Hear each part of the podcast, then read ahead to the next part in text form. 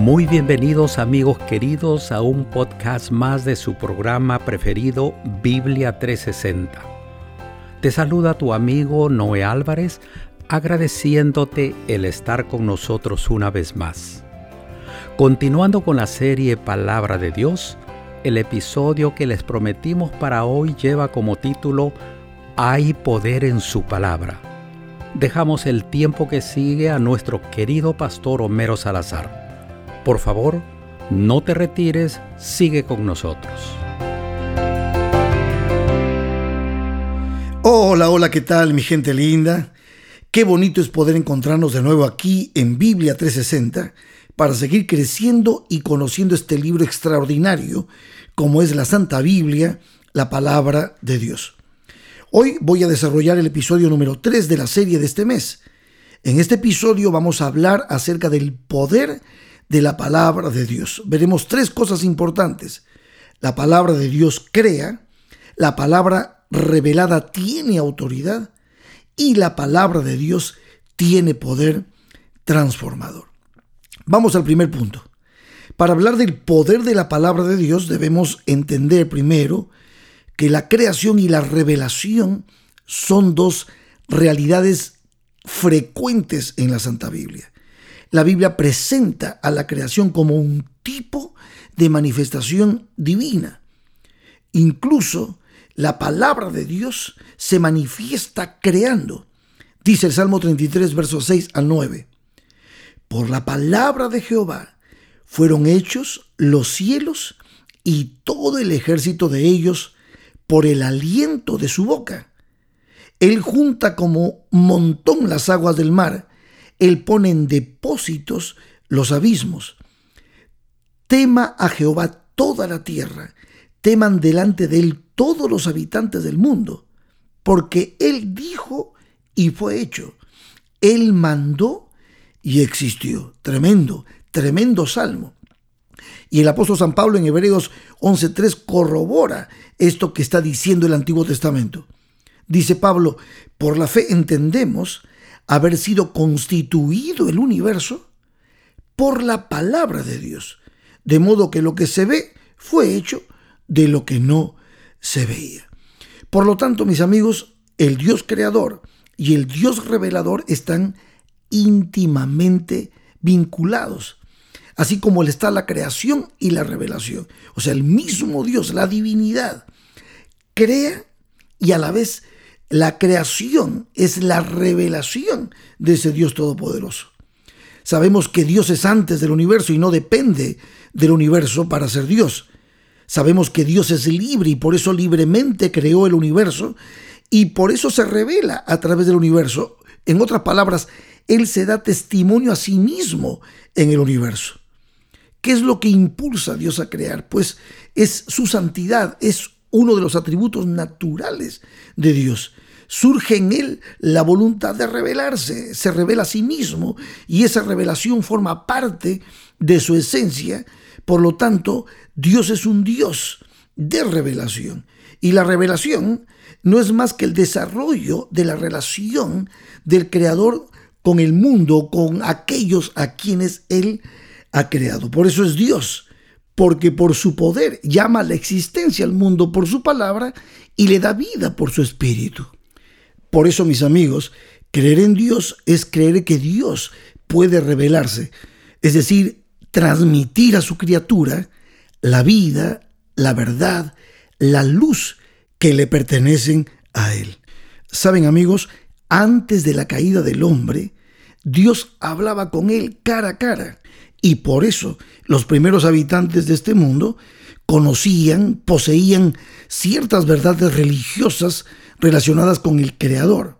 Y saben que el diluvio que los destruyó tampoco aniquiló esa religión, ese conocimiento, porque Noé, sus descendientes, siguieron comunicando el conocimiento de Dios a las generaciones siguientes. Y por supuesto, inicialmente lo hicieron de manera oral, no escrita. Y esas verdades de la divinidad se podían mantener justamente por la extraordinaria longevidad y la memoria prodigiosa que tenían las personas en aquel tiempo.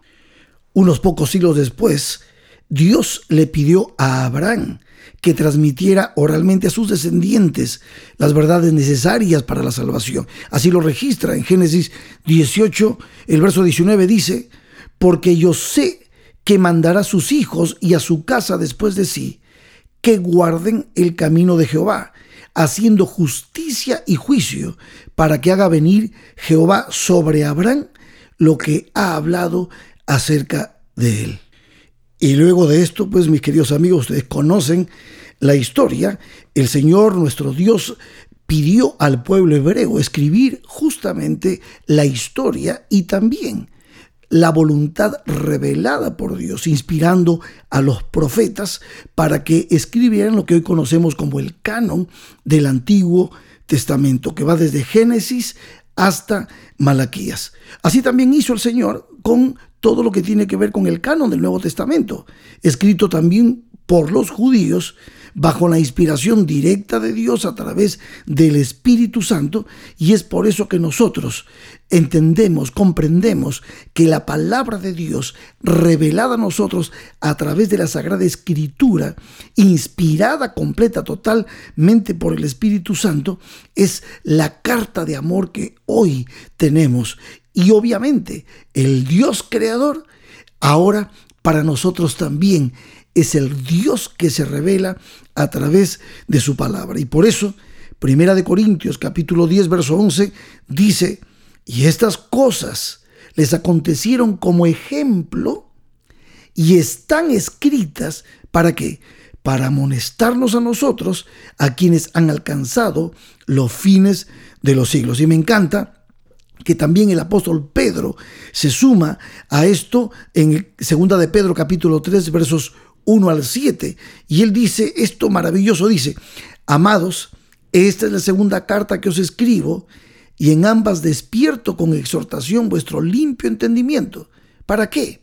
Para que tengáis memoria de las palabras que antes han sido dichas por los santos profetas y del mandamiento del Señor y Salvador dado por vuestros apóstoles sabiendo primero esto, que en los postreros días vendrán burladores andando según sus propias concupiscencias, y diciendo, ¿dónde está la promesa de su advenimiento? Porque desde el día en que los padres durmieron, todas las cosas permanecen así como desde el principio de la creación. Y dice Pedro, estos ignoran voluntariamente que en el tiempo antiguo fueron hechos por la palabra de Dios los cielos y también la tierra, que proviene del agua y por el agua subsiste. ¿Por qué fueron hechos? Por la palabra de Dios, dice Pedro. Por lo cual el mundo de, de entonces pereció anegado en agua. Pero los cielos y la tierra que existen ahora están reservados por la misma palabra, guardados para el fuego en el día del juicio y de la perdición de los hombres impíos. Tremendo, tremendo lo que el apóstol Pablo y el apóstol Pedro nos dicen. Sin duda alguna, esa palabra divina, la palabra creadora de Dios, que ahora ha sido revelada a nosotros a través de la Sagrada Escritura. Y por eso pasamos al segundo punto que quiero destacar hoy, que la palabra de Dios tiene autoridad. ¿Por qué? Porque la palabra humana no crea nada no hace más que traducir las impresiones producidas en nosotros por lo que ya existe. En cambio, la palabra de Dios actúa, amigos, actúa en el vacío y lo llena. Hay poder en la palabra de Dios, hay autoridad en la palabra de Dios. Así que la Biblia, que es la palabra de Dios, permanece para siempre, como dice el apóstol Pedro en primera de Pedro 1, versos 23 al 25, dice, siendo renacidos, no de simiente corruptible, sino de incorruptible, por la palabra de Dios que vive y permanece para siempre. Porque toda carne es como hierba, y toda la gloria del hombre como flor de la hierba. La hierba se seca y la flor se cae, mas la palabra del Señor permanece para siempre. Y esta es la palabra que por el Evangelio os ha sido anunciada. Qué bonito. Así que mis amigos, la divina autoridad de las escrituras y su inspiración son dos verdades distintas, pero inseparables. La autoridad de las escrituras proviene justamente de su inspiración y su inspiración establece su autoridad, porque toda la escritura es inspirada por Dios. Gloria a su nombre. Y ahora vamos a la tercera parte. Aquí en la tercera parte hablaremos un poquito acerca del poder que tiene la palabra de Dios para transformar el corazón humano. ¿Por qué? Porque la palabra de Dios opera cambios en aquel que está dispuesto a aceptar a Cristo como Señor y Salvador. Ya lo decía el apóstol San Pedro, en primera de Pedro, capítulo 1, versos 3 en adelante, dice, Por tanto, ceñid los lomos de vuestro entendimiento, sed sobrios y esperad por completo en la gracia que se os traerá cuando Jesucristo sea manifestado. Como hijos obedientes, no os conforméis a los deseos que antes teníais estando en vuestra ignorancia, sino como aquel que os llamó es santo, sed también vosotros santos en toda vuestra manera de vivir, porque escrito está, sed santos porque yo soy santo.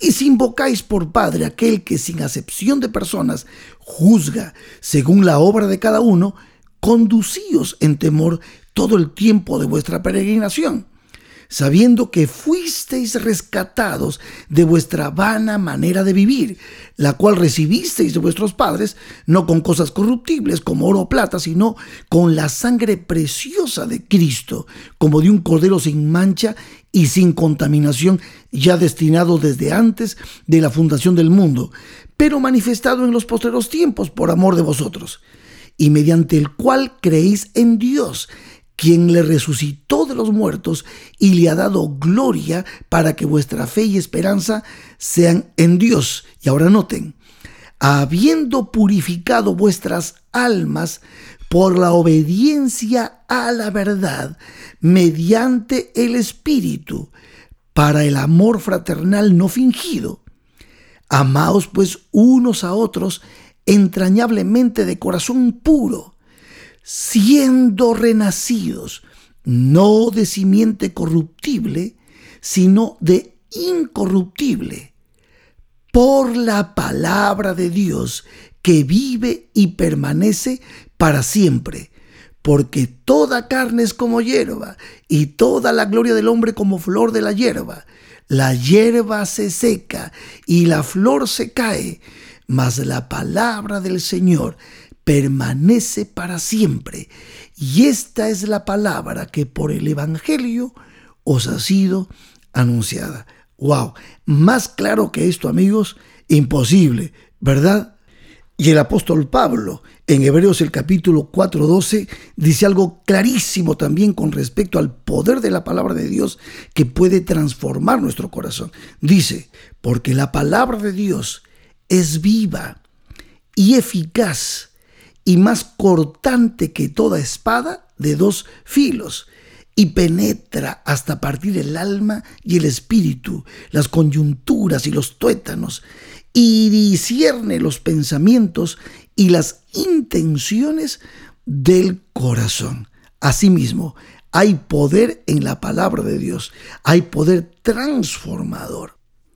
En Primera de Tesalonicenses capítulo 2, verso 13, Pablo sigue ampliando y dice, por lo cual también nosotros sin cesar damos gracias a Dios de que cuando recibisteis la palabra de Dios que oísteis de nosotros, la recibisteis no como palabra de hombres, sino según es en verdad la palabra de Dios, la cual actúa en vosotros los creyentes. Maravilloso realmente maravilloso. Amigos queridos, sin duda la palabra de Dios tiene poder. Y he reservado este último verso que voy a compartir con ustedes porque la palabra de Dios nos limpia por dentro.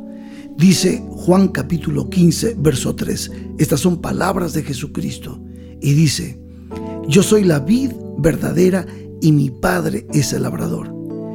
Todo pámpano que en mí no lleva fruto lo quitará, y todo aquel que lleva fruto lo limpiará para que lleve más fruto. Ya vosotros estáis limpios por la palabra que os he hablado. Permaneced en mí y yo en vosotros. Como el pámpano no puede llevar fruto por sí mismo si no permanece en la vid, así tampoco vosotros si no permanecéis en mí. Yo soy la vid, vosotros los pámpanos, y el que permanece en mí y yo en él, éste lleva mucho fruto, porque separados de mí nada podéis hacer. El que en mí no permanece será echado fuera como pámpano y se secará, y los recogen y los echan en el fuego y arden. Y ahora escuchen, si permanecéis en mí y mis palabras permanecen en vosotros, pedid todo lo que queréis y os será hecho. Maravilloso. Hay poder en la palabra de Dios. Y eso es lo que yo te invito a hacer. Abre la Biblia. Abre la Biblia y acércate a este mundo maravilloso de la palabra de Dios, porque tu vida sin duda no será la misma. Nos veremos en el próximo episodio. Que Dios te bendiga en abundancia. Amén.